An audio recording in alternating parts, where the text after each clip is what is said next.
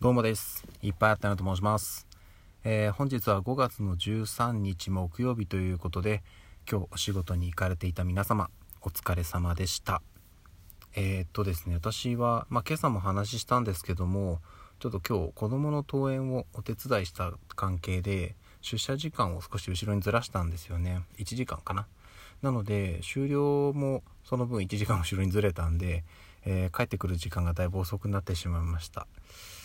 でもうすぐねうちに着くよっていう感じなんですけれどもその前に音声収録だけしております。えーとですねあのー、南極って風邪ひかないらしいですよって言っていきなり何を言い出すんだって話なんですけどこれもしかしたらもう有名な話なんでね知ってる方も多いのかなと思うんですけど南極って風邪ひかないんですよ。なんでかっていうとあの寒すぎて風邪のウイルスが死んじゃうんですって、うん、だからあの南極にいる間に風邪ひくことはないんですって。ただあの風邪ひいてる人が南極に行っても治るわけではないのでウイルスが体内にいるんでね。それはダメなのでまああの健康な状態で南極には行っていただきたいなっていうふうには思うんですけどもあの今日はね本当はそんな話をしたかったわけではなくてあの一個ねすごいね前から知ってた雑学ではあるんですけどちょっと改めて調べたらなんかね面白いというかなんかいろいろね歴史ある雑学だっていうことを知ったっていうのがありましてちょっとね今日はですねそれを語るには情報が不十分すぎるのでちょっと来週に回そうかなと思っています。で今日は一個軽めというかあの最近知ったお話を紹介させていただきたいなというところなんですけど皆さんってあのカラオケまあ、よく行かれる方は、まあ、最近はねなかなかちょっと行きづらい状況にはなっているんで最近行ってないよっていう状態だと思うんですけどカラオケね好きな方は結構行かれると思うんですよ。あの人から一人カラオケとかっていうのも流行ってるじゃないですか。私はちょっとやったことがない。あ1回あるな。1回だけやってなんか変な感じになってすぐやめたんだよな。うん、っていうのがあったりするんですけどあのカラオケで結構長い曲とかってあるじゃないですか。みんなねこうぐるぐる回しながら歌うんですけどあの人によってはね長めの曲を入れたりしてちょっと時間取っちゃったりとかあると思うんですけどあのねなんだっけな SMAP さんのメドレーとかで1曲30分ぐらいの楽曲とかもあるんですってね。メドレーだからしょうがないのかなと思うんですけどでそういうのを見てた時に世の中で一番長い曲って何なんだろうなっていうのが気になったんですよ。なのでえー、っとちょっと調べたんですよね。そしたら、ちょっと衝撃の事態が、事態って衝撃の事実が分かりまして、世界一長い曲、なんと演奏するのに1000年かかるんですって。これね、びっくりしたんですよ。で、しかも、えー、今2021年ですけども、今現在も演奏され続けてるんですって。これ何かっていうと、あの、ジェム・ファイナー。さんのロングプレイヤーっていう楽曲で演奏に1000年かかると。2000年の1月1日から演奏が始まって、演奏終了する予定は2999年12月31日、大晦日ですね。ここまでかかるんですって。で、ずっと演奏し続けてるらしいんですよ。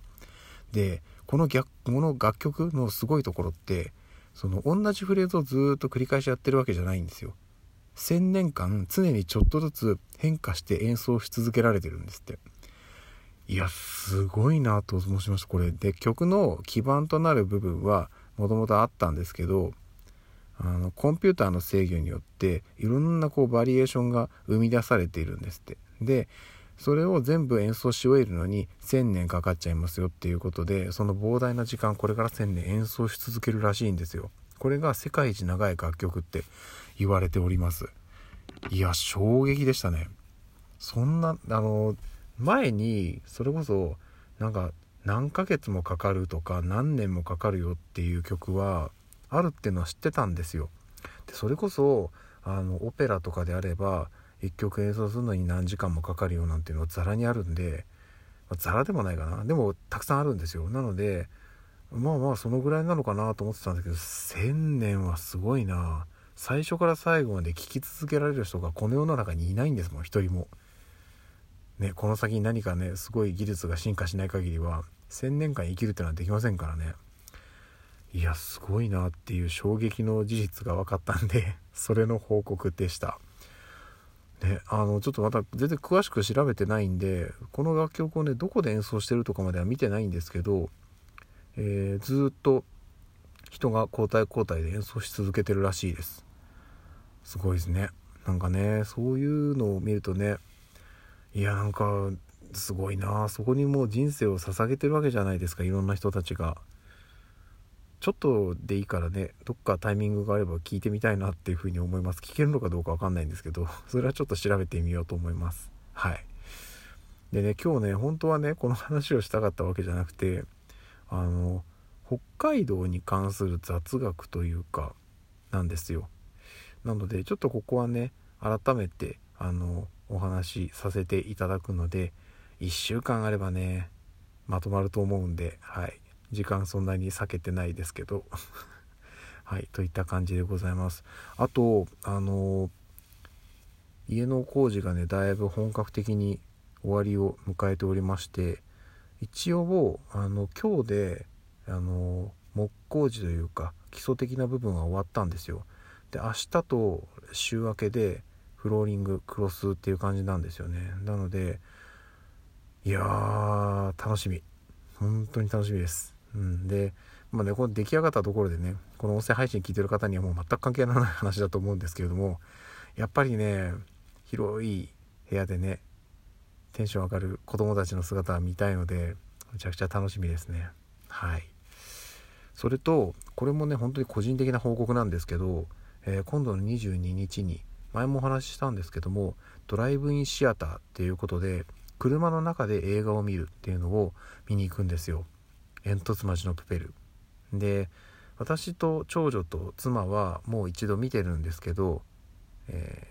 ー、次女と末っ子長男は今回が初めて。でおそらく映画として見れるのは今回が最初で最後だと思うんでいや楽しみですね。ただなんかいろいろ調べた感じだとドライブインシアターってあの場所によっては結構見づらいらしくてうん。まあただあの音声はどうやらあのスピーカーとかじゃなくて車のラジオであの周波数を合わせて音声を流すらしいんですよね。ちょっとそれもね初めての経験なんでどうなるのか分かんないんですけど、うん、まあただねあの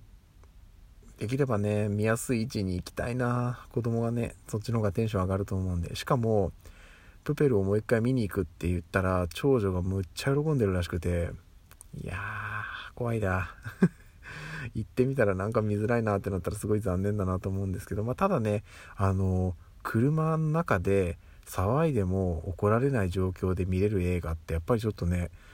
違うと思うんですよね。でしかもあの持ち込み OK じゃないですか車なんで。だからもう好きなもの食べて飲んで映画見て何だったら別に騒いでもいいし寝ちゃってもいいし。いいなちょっとねこれはねテンション上がっております。私も。どんな感じなのかなっていうのがあるんで。はい。改めてなりますけどもあのそういうのがあるよっていうご報告でした。前回も話しましたけど、まあ、これ言ったらどんな感じだったかねまたこの場でお話しさせていただきたいなと思っております。はいということでねちょっとそれに向けてまずはあの日々体調管理ですね。あの体調崩しちゃうとやっぱりねあのダメみたいなんですよ。あの車の中で見るとはいえ体調崩してる方がいるとダメっていう風に書いてあったので、えー、ちょっとその日に向けてね皆さんコンディション整えてくださいよっていう感じです。うちの家族ですけど、まあ、こんなとこでねそんなこと言ってもしょうがないんですけどはいといった感じなんで、えー、その辺の話はまた後日させてください。はい。それでは、えー、早く帰ってご飯食べて寝よう。明日の仕事だ。ということで。はいそれではまた明日の朝にお会いしましょう。ではでは